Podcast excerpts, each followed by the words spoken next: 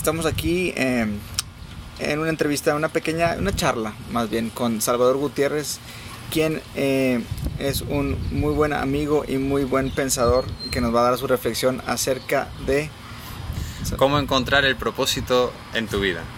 Cómo, cómo encontrar el propósito en tu vida. Entonces, eh, estas charlas con Salvador son muy, han sido muy nutritivas, por lo cual eh, considero que ha sido bueno grabar este podcast video a la vez. Entonces, Salvador, empecemos haciendo una reflexión acerca de este tema interesante. Pues, ¿cómo podríamos comenzarlo? Supongo que por el principio. Y el principio es que vivimos en una sociedad que, que está totalmente atosigada.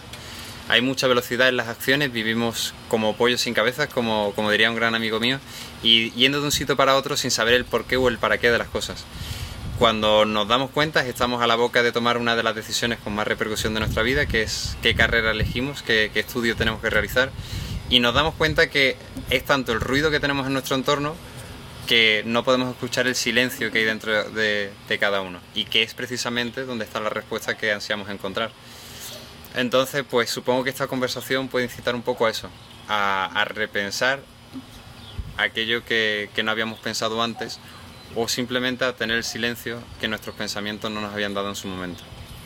Y exactamente porque es un tema eh, en, lo, en, lo, personal que a mí me apasiona mucho también, lo de la orientación vocacional y que es de mucho interés sobre todo para las personas que rondan por entre los 15 y los 25 años tal vez, que es a lo mejor la edad en la que la mayoría de las personas pudiera ponerse a meditar en este aspecto, pero no es, no es precisamente solamente en esta edad, ¿verdad? No, en realidad es en toda nuestra vida, porque siempre hay alguna, como podríamos decir, el césped del vecino siempre está más verde, siempre existen mejores opciones, siempre estamos estudiando y estamos viendo qué podemos hacer o qué podemos hacer mejor de lo que ya estamos haciendo, lo cual no es malo, pero sí nos desenfoca un poquito de nuestra hoja de ruta. Y como decía Seneca, eh, cualquier ruta es conveniente cuando no sabemos cuál, cuál es el puerto donde queremos llegar. Sí, y, y sobre todo en esta, ¿tú, ¿tú, consideras que hay gente que pasada esta cantidad de tiempo, entre los 15 y los 25 años, esta brecha, que luego más adelante en la vida vuelva a tener alguna, algún pensamiento en el cual diga o se manifieste a sí mismo de que tal vez esto que decidí hacer no era lo mío o, o me equivoqué o tal vez debo de virar para este otro camino? Sí, podría ser. Cuando tomamos, y precisamente cuando tenemos ese pensamiento, o sea, cuando tenemos una duda dentro de nosotros, desde mi punto de vista es que no hay duda. Porque el hecho de tener duda ya es la respuesta de que esa duda es el motor del cambio que tienes que realizar y que no existe en tu momento. Podemos tomar las decisiones desde dos puntos, desde el corazón o desde, la cabeza. Cuando lo tomamos sobre la cabeza, existen multitud de motivos que nos desenfocan de nuestra razón de ser, porque no se trata del mapa de nadie más, se trata del mapa de cada persona. Y como cada persona tiene su propio sentimiento y su propio mapa, solamente desde, su, desde sí mismo, desde su punto de partida, puede encontrar cuál es su verdadero camino. Exacto. Ahora, entonces lo ideal sería, obviamente, que, que todo ser humano reflexione de esto a temprana edad, porque a lo mejor le daría un poco más de, de oportunidad de explorar que luego ya avanzada tal vez, tal vez persona. Es que yo creo que el problema es ese, el problema es pensarlo. Porque fíjate, mira, cuando nosotros somos chicos tenemos perfectamente claro qué es lo que queremos hacer. Que tenemos claro qué es lo que queremos ser de mayores. A medida que vamos avanzando de, edad, la capacidad creativa que teníamos queda totalmente aniquilada. Ya nuestra, nuestro pensamiento queda invalidado porque hoy hay otras personas que se supone que saben más que nosotros, que son los adultos, y, que saben mejor lo que tenemos que estudiar que nosotros mismos, o qué es lo que nos tiene que gustar. Y eso es lo que nos hace desenfocarnos. Yo creo que es, más que pensar, es sentir. Cuando tú sientes y cuando tú conectas con tu, con tu yo, es cuando realmente vas a encontrar el motivo que a ti te incita en tu vida. Y si eso lo, lo alías tú con una buena profesión que esté en sintonía con tus valores y, y, precisamente también con el don que te ha regalado la vida y te ha regalado Dios para dárselo a los demás, ahí es cuando tú vas a sentir precisamente la felicidad que va a llevar tu vida al, al siguiente nivel y el exponente de, bueno, de, de, ese equilibrio que tanto ansiamos todas las personas. Y que eso, eso, de hecho eso sería un buen tema de conversación también. Eh, cuando uno nace y tiene ya muy definidas ciertas aficiones en la vida o, o ciertos deseos, qué tanto influyen los adultos a nuestro alrededor para tal vez truncarlo o alentarlo. Claro, mira, aquí hay un, una cuestión muy interesante y es que La gente te puede dar consejos o te puede dar opiniones. Una persona que te da un consejo es aquella persona que tiene un pensamiento sobre algo y te lo está trasladando, pero que no tiene lo que se llama conocimiento de causa. No sabe realmente o no tiene la experiencia contrastada para darte lo que se, denomina una opinión. Una opinión es una persona que ya ha pasado ese proceso, que es un experto en la materia, que realmente tiene suficiente fundamento y suficiente información como para venderte algo que tiene perfectamente contrastado y eso sí lo puedes tomar como una palanca. De la otra manera simplemente es un consejo, está bien que te lo diga, pero no es algo definitivo y nosotros tendemos a tomar como algo definitivo cualquier cosa que se nos determina, sobre todo en esa edad. Y sobre todo si es alguien que a lo mejor admiramos o tiene alguna posición familiar clave. También, mira, hay una, una anécdota que a mí me gusta mucho y es el de una mujer que toda su vida ansió ser bailarina la ansió tanto que durante toda su infancia y toda su adolescencia dedicaba de forma rigurosa siete días a la semana a bailar de forma constante un mínimo de cuatro horas. Cuando llegó a la edad de los 14 años, fue a una prueba y en esa prueba iban a determinar qué tan buena era para dar el siguiente salto, para, para inscribirse precisamente en una gran compañía, quizás irse a Nueva York. Estaba deseando y dio lo mejor de sí, porque era lo que llevaba dentro y era lo que siempre había ansiado.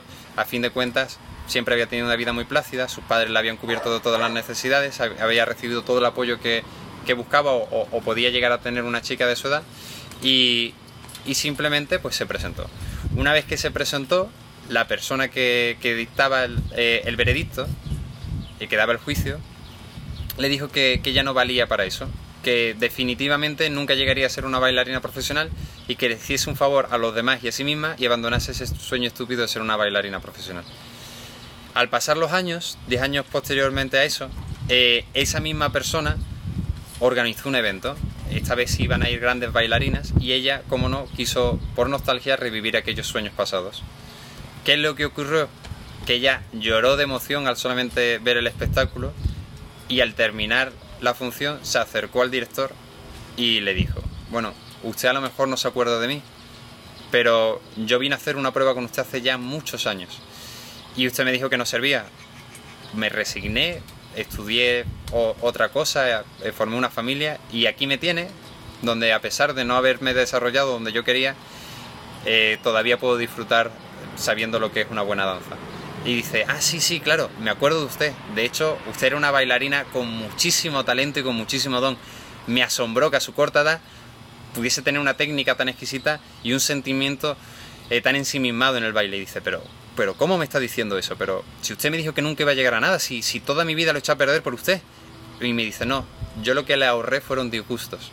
Porque si usted por un solo, por una sola opinión fue capaz de desdibujar todo su horizonte, significaba que en algún momento del camino usted se iba a rendir. Yo lo único que hice fue acortarle los plazos. Y un poco es así, cuando tú realmente tienes claro qué es lo que quieres en la vida, nada te puede detener. Hay una teoría que a mí me encanta, siempre hay un americano que hace alguna teoría. Eh, se llama Malcolm no sé qué. Ese tal Malcolm lo que hizo fue un estudio de todos los expertos de Bill Gates, de Michael Jackson, de, Tiger Woods, cogió a todos los grandes expertos que habían conseguido un grado de excelencia en alguna materia ¿Y qué es lo que hizo? Medir la cantidad de horas que le llevaron precisamente a, ese punto en concreto. Y las cifras, creo que las conocemos todos, son 10.000 horas. Entonces, eh, de aquí a tus sueños, como mucho, son 10.000 horas. Y estoy seguro que alguno habrá recorrido más que alguna, alguna hora en, alcanzar ese, ese éxito o esa meta que se ha forjado dentro de sí. Estas reflexiones que ahorita estamos escuchando aquí en este podcast o en este video a través de Salvador son muy interesantes y, y este como primer podcast piloto pudiera ser con este tema muy interesante, ser el parteaguas para a lo mejor otros que podamos hacer, ya sea en vivo o ya sea en, online o como sea. Online, sí. Para poder hacer cosas interesantes porque estos temas, yo creo que ahorita tocamos casi tres temas, el de orientación vocacional, el de los sueños a temprana edad y el de eh, la dificultad para luego alcanzarlos, que al final de cuentas se pueden englobar en uno mismo, pero yo creo que sería padre eh, volverlos a tocar en otro, vamos a ver qué, tan, qué tanta buena respuesta puede tener este. Y bueno, vamos a ver qué tanto nos... Eh, nos, nos produce hacer este tipo de, de, podcast. Salvador, muchas gracias por aportar esto y darle un mensaje final a la audiencia. Me encanta, muchas gracias a mí por, por hacerme partícipe de, este momento, esta conversación que, que, quizás y esperemos que sí pueda ayudar aunque sea una única persona.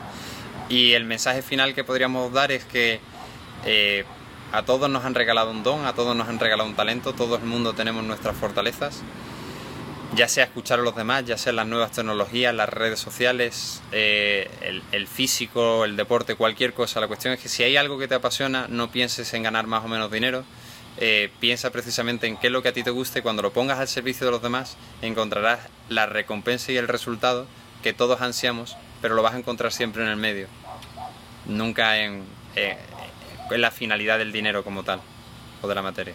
Que nunca es el final Perfecto, Salvador. Muchas gracias y bueno, nos despedimos de toda la audiencia que nos esté escuchando o viendo a través del video y nos vemos en la próxima. Hasta la próxima.